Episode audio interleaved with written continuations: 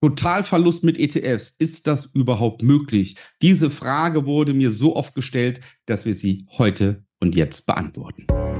Wie du als Familienvater finanzielle Freiheit erreichst und Vermögen aufbaust, ohne Finanzexperte zu sein. Herzlich willkommen beim Podcast Papa an die Börse. Vom Familienvater zum Investor mit Marco Haselberg, dem Experten für Aktien, Investment und Vermögensaufbau. Immer wieder erreichen mich Nachrichten, Marco, ich habe in ETFs investiert, mir kann doch nichts passieren. Ja, ist ein Totalverlust mit ETFs möglich? Ähm, aufgrund der Menge Anfragen möchte ich das heute mit dieser Episode beantworten. Ja, und ich weise hier auch gleich auf mein Video und Podcast hin, nämlich ähm, als Reaction zum Focus Online-Artikel vom 10. April, Anleger verlieren Milliarden mit schlechten ETFs. Ja, und äh, darin wird sehr, sehr gut ähm, beschrieben, dass man wirklich hohe zweistellige Verluste einfahren kann mit ETFs. Aber jetzt kommen wir der Frage mal nach, ist es möglich, dass wir alles verlieren können, was wir haben? Sprich, dass ein ETF pleite geht. Ja, und dazu muss man erst einmal ein paar Sachen wissen. Also, dass irgendjemand pleite gehen kann. Ich glaube, das ist nichts Neues. Ähm, viele von euch werden den Fall Wirecard kennen. Ja, gibt's ja nun mal auch Dokumentation auf Netflix und äh, überall, auch äh, bei ARD gab's einen Mehrteiler ähm, als ähm, kleine Miniserie. Der große Fall von Wirecard hat's bewiesen, innerhalb von wirklich wenigen Tagen waren 90 Prozent der Gelder weg.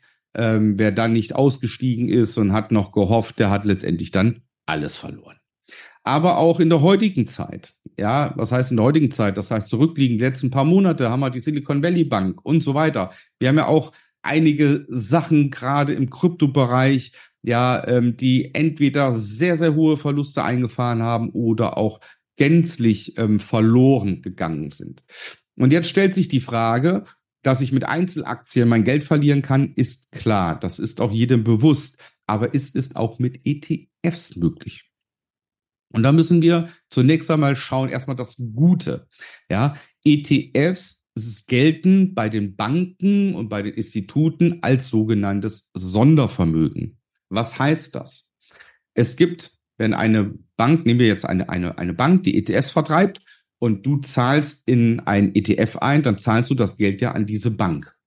So. Und die Bank kauft dafür oder von deinem Geld ETFs. Sie erhebt eine Gebühr, diese Gebühr behält die Bank. Jetzt hat die Bank Vermögen. Und zwar hat die insgesamt, gehen wir jetzt mal von aus, von 100 Milliarden Vermögen. Aber von diesen 100 Milliarden Vermögen gehören der Bank eine Milliarde und 99 Milliarden sind, nehmen wir mal jetzt an, es sei eine reine ETF-Bank, nur in ETFs investiert. Wenn jetzt die Bank pleite geht, könnte der ein oder andere darauf kommen und sagen, na gut, sie hat ein Vermögen von 100 Milliarden.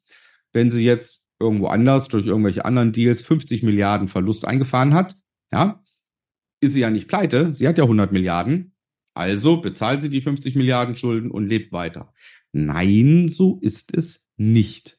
Warum nicht? Weil die Bank an sich in unserem fiktiven Beispiel ja nur eine Milliarde Vermögen hat. Die anderen 99 Milliarden Vermögen gehören uns, also dir und mir, weil das ist Geld in unserem ETF. Das sind die Kundengelder. Und deswegen gibt es bei Banken, bei Depotbanken, Fondsgesellschaften und so weiter Trennungen im Bereich der Vermögenswerte. Einmal gibt es den Vermögenswert der Bank und dann gibt es den Sondervermögenswert, das Sondervermögen der Kunden.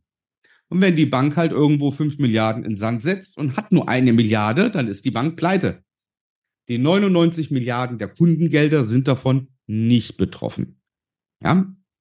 Also, wir merken uns, das Fondsvermögen, das von einem Treuhänder verwaltet wird, gehört ausschließlich den Anlegern der ETFs. Damit ist schon mal sichergestellt, dass wenn du in ETFs investierst, ja, dass dein Geld nicht der Bank gehört und insofern wirst du dein Geld, was investiert ist, immer wieder bekommen. Das ist das Erste. Das Zweite ist, dass ETFs keine Kredite aufnehmen können. Ja, weil der ETF wenn ich jetzt ein ETF habe und da fließen Kundengelder rein und immer wenn Kundengelder kommen in diesen ETF, kann der ETF dementsprechend Aktien kaufen. Ja, von Firmen, die in diesem ETF sind. Wenn keine Kundengelder reinkommen, kann der ETF auch nichts kaufen. Wenn ein Kunde Geld abziehen will, dann muss der ETF Aktien verkaufen. Das heißt, der ETF kann keine Kredite aufnehmen. Insofern ist das auch schon mal toll, dass man das äh, Kreditausfallrisiko nicht hat und auch das Zinsrisiko im Falle einer Kreditaufnahme entfällt auch. Natürlich können ETFs Kursverluste erleiden. Das steht außer Frage. Aber dass ein ETF gänzlich pleite geht, ja, also gänzlich verschwindet, ein Totalverlust ist in der Regel aufgrund der Diversifikation nicht möglich. Wenn wir jetzt mal den MSCI World nehmen, der MSCI World ähm, beinhaltet ähm, knapp über 1600 Werte. Dass diese 1600 Unternehmen in dem MSCI World pleite gehen, zeitgleich, das Risiko ist gleich null. Das kann nicht passieren.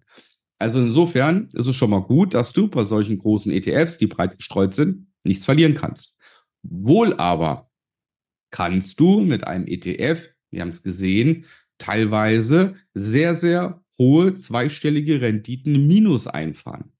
Ja, das ist halt auch wichtig zu wissen. Besonders, wenn du halt in ETFs investierst, die sehr klein sind. Ja, also zum Beispiel in einen Krypto-ETF. Ja, der Bitcoin, Ethereum und vielleicht noch zwei, drei andere hat, der vielleicht einfach nur fünf, sechs Werte hat. Oder ähm, bekannt war auch ähm, ETF im Hanfbereich. Ja, ähm, der ETF kann ganz schnell kaputt gehen, wenn ähm, ähm, Hanf nicht legalisiert wird.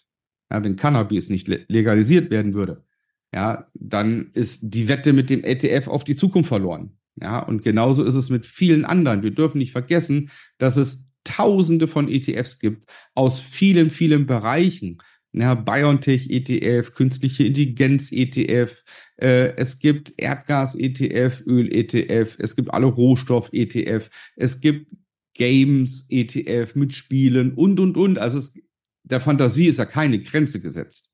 Ja, ich könnte auch sagen, ich mache jetzt einen Pullover-ETF und nehme nehm nur Bekleidungsunternehmen rein, die Pullover herstellen und so weiter. Also da kann man rumspielen bis zum geht nicht mehr. Und eins ist klar, je kleiner ein ETF ist, desto höher ist das Risiko, dass ich große, große Verluste machen kann.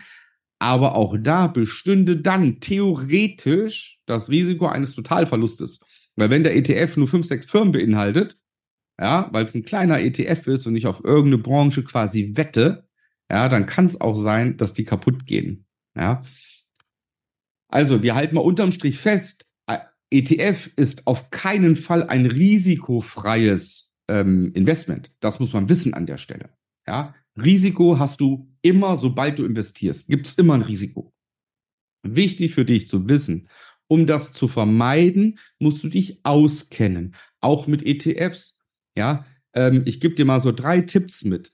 Ein ETF muss sehr, sehr groß sein vom Volumen ja, dass er wirtschaftlich sehr stark ist, dass er ein hohes Volumen stellt sicher, dass der ETF stabil geführt wird.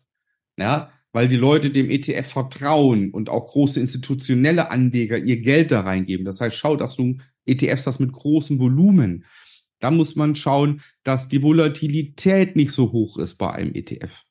Ja, und das sind halt so äh, zwei Sachen, ja, ähm, auf die ich setzen würde. Und die dritte Sache ist, dass es halt kein neumodischer ETF äh, ist, äh, der jetzt seit ein oder zwei Jahren Bestand hat, sondern wirklich ein ETF, der sich etabliert hat.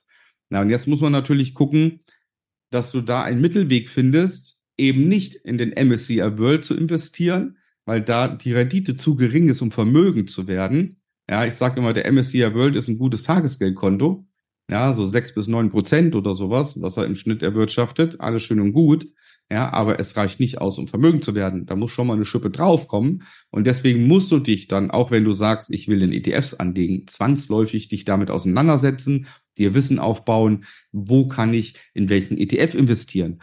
Und ob du letztendlich Gewinne oder Verluste hast beim ETF, entscheidet natürlich auch, wann du das Geld wieder entnimmst. Ja, und dazu musst du dich auskennen mit der Börse, auch beim ETF. du kannst wunderbar sparen. Aber wenn du gerade in einer Korrekturphase bist, die mehrere Monate andauert und du brauchst dann das Geld, dann hast du ein Problem. Wenn du nicht weißt, wie es geht, ja, dann wirst du den ETF verkaufen und hast letztendlich viel, viel Geld in Wind geschossen, was du nicht als Gewinn mitgenommen hast. Oder aber du gehst sogar raus im schlimmsten Fall mit einem Verlust. Also, wir halten fest als Fazit, mit ETFs kann man durchaus Verluste machen, auch sehr hohe, wenn man auf kleine ETFs setzt. Ein Totalverlust, da wäre ich jetzt mal so mutig und würde diesen ausschließen an der Stelle. Ja? Wenn du wissen möchtest, wie du vermögend wirst mit Aktien, ETFs an der Börse, dann bewirb dich zu einem kostenfreien Erstgespräch mit mir unter www.marcohasselberg.de-termin.